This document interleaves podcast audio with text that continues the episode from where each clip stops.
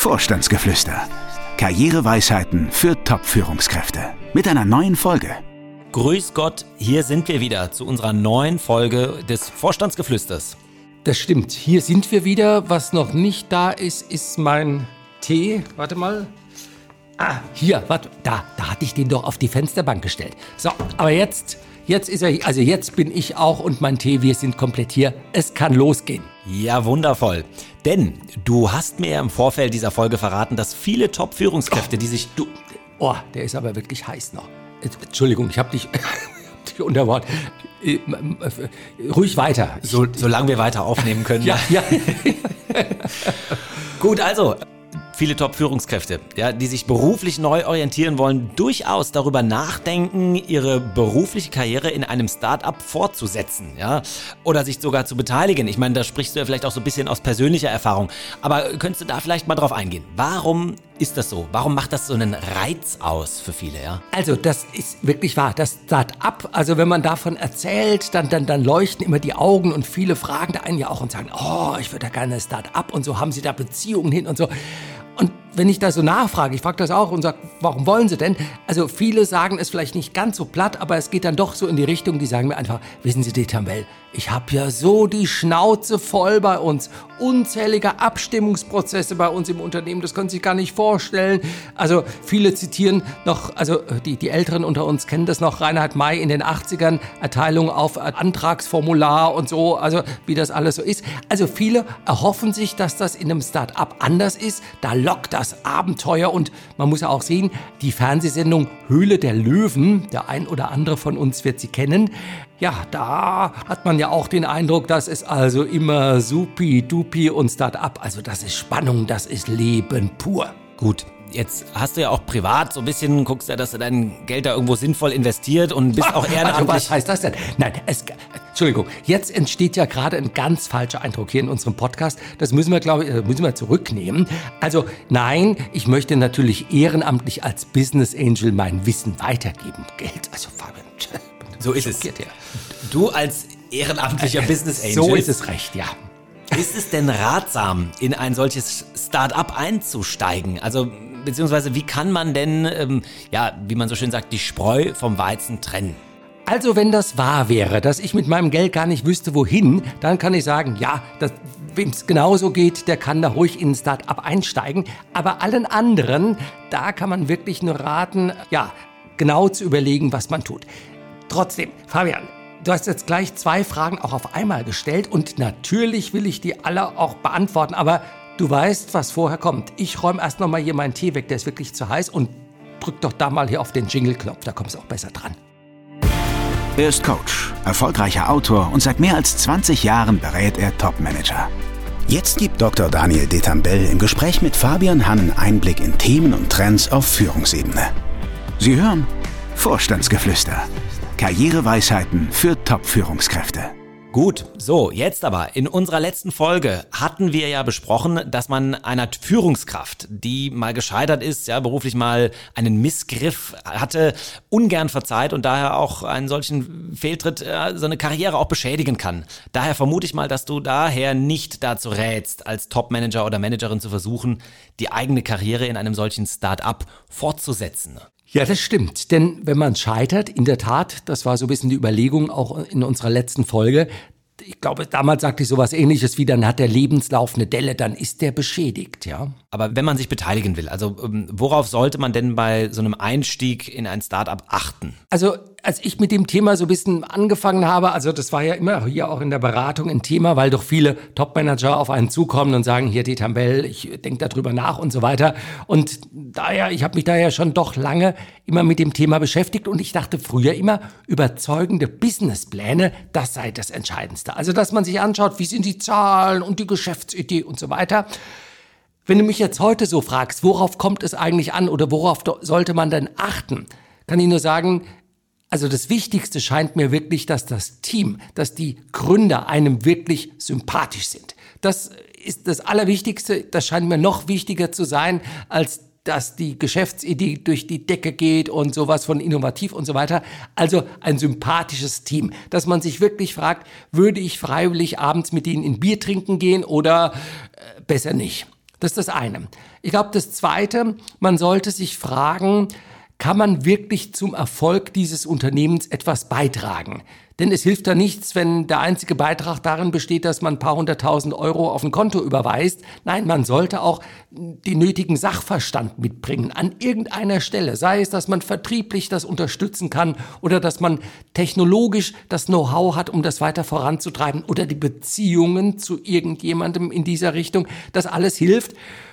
Und ich glaube, natürlich ein ganz entscheidender, vielleicht der entscheidendste Punkt überhaupt, hat man wirklich Lust darauf? Möchte man da wirklich Vollgas geben oder besser nicht? Und wenn man eine dieser drei Fragen nicht mit Jawohl, das finde ich super und da kann ich wirklich was beitragen, beantworten kann, Finger weg. Gut, aber nehmen wir mal an, ich habe genug Kohle, ich habe vielleicht auch Wissen, was es weiterzugeben lohnt. Wie finde ich denn ein gutes Startup? Das ist das Problem. Also die guten Start-ups, ich glaube, das ist auch wie im Immobilienmarkt. Wie findet man eine gute Wohnung? Wie findet man ein gutes Haus?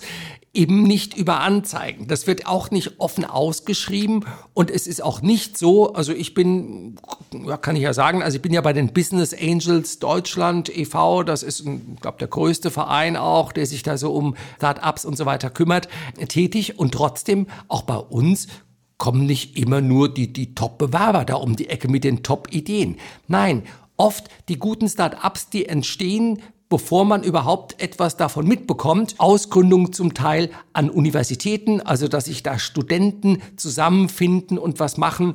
Wenn man da so ein bisschen schaut, RWTH in Aachen, wenn es um Technik geht, ist da doch oft vorne dran oder auch TU in Darmstadt in Mannheim, wenn es um Wirtschaftswissenschaften, um BWL und so weiter geht. Also da entstehen oft gute Dinge. Also wenn man da einen Blick drauf hat oder haben kann durch irgendwelche Beziehungen, die Augen aufmachen, kann ich nur sagen, lohnt sich. Mhm. Und woran scheitert es denn dann deiner Meinung nach meistens, wenn es um solche Beteiligungen geht? Naja, also zum einen in der Tat, wie ich vorhin sagte, das Team muss einem sympathisch sein. Ich sag mal an dieser Stelle, wenn solche Beteiligungen nicht gut funktionieren oder wenn man sich fragt, warum scheitert sowas, dann auch daran, weil das Team nicht überzeugt. Also weil man irgendwie den Eindruck hat, die ergänzen sich nicht gut oder dann ist das Wissen doch nicht so da oder die Unternehmensidee ist noch nicht so ganz durchdacht. Das ist das eine. Das zweite, sicherlich ein zum Teil völlig überhöhter Unternehmenswert. Ich habe ja vorhin so ein bisschen an die Höhle der Löwen im Fernsehen erinnert. Das ist in der Realität auch so. Da werden dann zum Teil äh, wird ein Unternehmenswert von drei, vier, fünf Millionen aufgerufen. Und wenn man mal fragt, äh, habe ich bei einem Start-up vor paar Wochen mal gemacht, habe gesagt, wie viel Umsatz macht der denn im Monat? Dann sagten die 3000 Euro. Habe ich erst gedacht, äh, die reden vom Gewinn, aber nein, es war der Umsatz. Und dann, gut, dann hat sich das Thema natürlich auch irgendwo erledigt. Ein dritter Punkt, woran es auch scheitert, viele Start-ups brauchen ja richtig Kohle. Also die brauchen nicht so 50.000 oder 100.000 Euro, sondern die brauchen dann schon mal eine halbe Million oder eine Million oder so etwas. Das heißt, es passiert immer wieder, dass sich verschiedene Business Angels zusammentun, ein Konsortium bilden und dann gemeinsam einsteigen. Dann ist es natürlich auch wichtig, dass diejenigen, die da in diesem Konsortium sind, miteinander gut klarkommen und dass nicht da auch schon Streitigkeiten vorprogrammiert sind. Gut, er schließt sich mir, wobei, also ich denke mal, in so einem Konsortium sollte man sich doch einig sein, oder? Davon sollte man ausgehen und trotzdem ist es wie in jedem anderen Team auch. Der eine ist der Bedenkenträger, der zweite ist derjenige, der permanent vorausläuft, der dritte ist der, der nie Zeit hat und der vierte, ja, der findet alles irgendwie schlecht. Also äh, da muss man schon vorher schauen, auch mit wem geht man ein Konsortium ein, damit das eben dann nicht zu Bauchschmerzen führt. Okay, gut. Also Geld ist da, Know-how ist da, ich finde jemanden gut, Idee überzeugt, Konsortium stimmt auch alles. Wie hoch sind denn die Chancen, dass sich so ein Startup gut entwickelt? Leider nicht hoch. Also, wenn man sich zehn Startups anschaut, ich würde mal so sagen, maximal ein Startup von zehn hat die reelle Chance, nachher mal an die Börse zu gehen. Also wirklich voll durchzustarten. Drei oder vier, wenn die es dann nachher so schaffen, so ein bisschen im mittelständischen rum zu ich will nicht sagen dümpeln, nee, aber so ein gutes, kleines, mittelständisches Unternehmen zu werden, dann ist das auch okay. Ja, und bei drei oder vier Startups muss man in der Tat mit dem Totalverlust rechnen, ja. Gut, du machst das Ganze über einen Verein, die Business Angels Deutschland, ja. Muss man denn, um sich da zu engagieren in diesem Bereich, unbedingt in einem Verein sein oder wie läuft sowas? Nö, Nein, nein. Also man, man muss da überhaupt nicht. Man, das Problem ist nur, wie kommt man eben an die Start-ups ran? Also man braucht ja selbst eine gewisse Sichtbarkeit, damit die Gründer, damit diejenigen, die da interessiert sind, dass man da als Investor einsteigt, an einen rankommen. Und diese Sichtbarkeit, die hat natürlich nicht jeder von sich aus alleine, ja. Ja, und wem würdest du, also gibt es da wen, wem du das raten würdest, sich an einem solchen Startup zu beteiligen? Ich habe es vorhin schon mal gesagt, also im Grunde denjenigen, denen es nicht auf den letzten Euro ankommt. Also wenn ich bisschen Geld übrig habe und sage, Gott, ich, ich stecke da mal ein bisschen Geld irgendwo rein und mein Know-how auch und ich beteilige mich da und so, das kann man machen, wenn man wirklich das Geld morgen nicht wieder braucht. Allen anderen, also ich bin jetzt kein äh, Vermögensberater, aber ich glaube, da ist es klar, also wesentlich sicherer ist es natürlich, wenn man, ähm, ich weiß nicht, ETFs und äh, DAX 30 oder DAX 40 ja mittlerweile abbildet und diejenigen, die überhaupt kein Risiko eingehen wollen, wobei die gehen vielleicht das größte Risiko ein, die legen ja das Geld dann unter die Matratze und das Kopfkissen, aber in der Tat, also man sollte Geld übrig haben und äh, wenn das dann nachher weg ist, sollte man sich auch nicht mehrere Jahre grämen oder dann nachher in die Altersarmut stürzen. Aber wenn die wenigsten Startups jetzt also durch die Decke gehen, ja, dann wird mir auch nochmal klarer, warum es dann doch riskant ist, als, als Topmanager da seine Karriere in so einem Startup fortsetzen zu wollen, ja. Also das. Ähm, ja, ja, weil dann eben nicht nur die Kohle weg ist, sondern die Karriere ist eben auch weg. Und man muss ja auch sehen, also viele Startups, wenn die Top-Führungskräfte reinholen wollen oder müssen, weil sie auch das Know-how brauchen, also viele sagen ja dann auch, na ja, also dann nehmen sie erstmal ein kleineres Einkommen und sie werden ja dann nachher an den Gewinnen beteiligt beteiligt und so weiter. Funktioniert alles wunderbar, wenn es denn funktioniert. Also wenn keine Gewinne kommen und der Laden nachher total Verlust erleidet, ja, habe ich nicht nur äh, möglicherweise ein paar Jahre fast für umsonst gearbeitet, sondern wenn ich eigenes Geld investiert habe, ist das auch noch weg. Ja, apropos äh, Gewinn, Beteiligung, umsonst arbeiten mit dem Gehalt, wie sieht's da aus? Schlecht. Also es gibt eine Studie, zwei Wochen alt aus den USA, die Durchschnittsvergütung eines Vorstands im Start-up liegt gerade mal bei 75.000 US-Dollar. Das ist nicht viel. Und das ist in Deutschland ist das nicht wesentlich anders. Also man steigt da erstmal zu einem Gehalt ein, zu dem normalerweise keine Top-Führungskraft irgendwo einsteigen würde. Jetzt aber zu unserer heutigen Weisheit, oder? Unbedingt. Mit Blick auf die Uhr, die Weisheit, also für die brauchen wir noch Zeit, ja. Was hast du heute im Gepäck? Die philosophische Erkenntnis. Ein Zitat von dem bedeutenden chinesischen Philosophen Xunxi.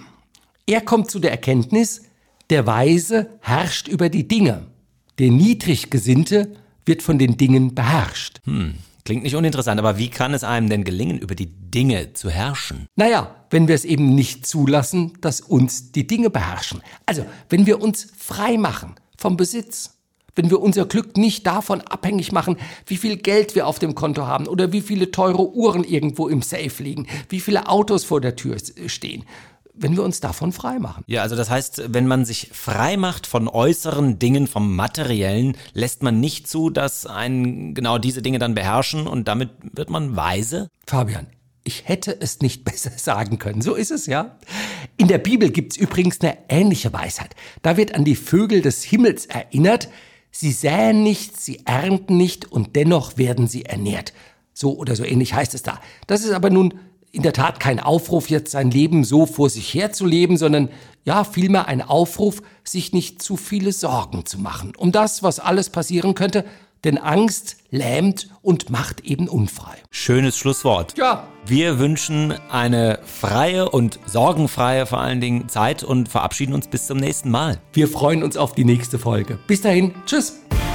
Haben Sie Fragen? Dann schreiben Sie uns. Info at vogel-detambell.de Alle Folgen finden Sie auch auf unserer Internetseite www.vogel-detambell.de slash podcast.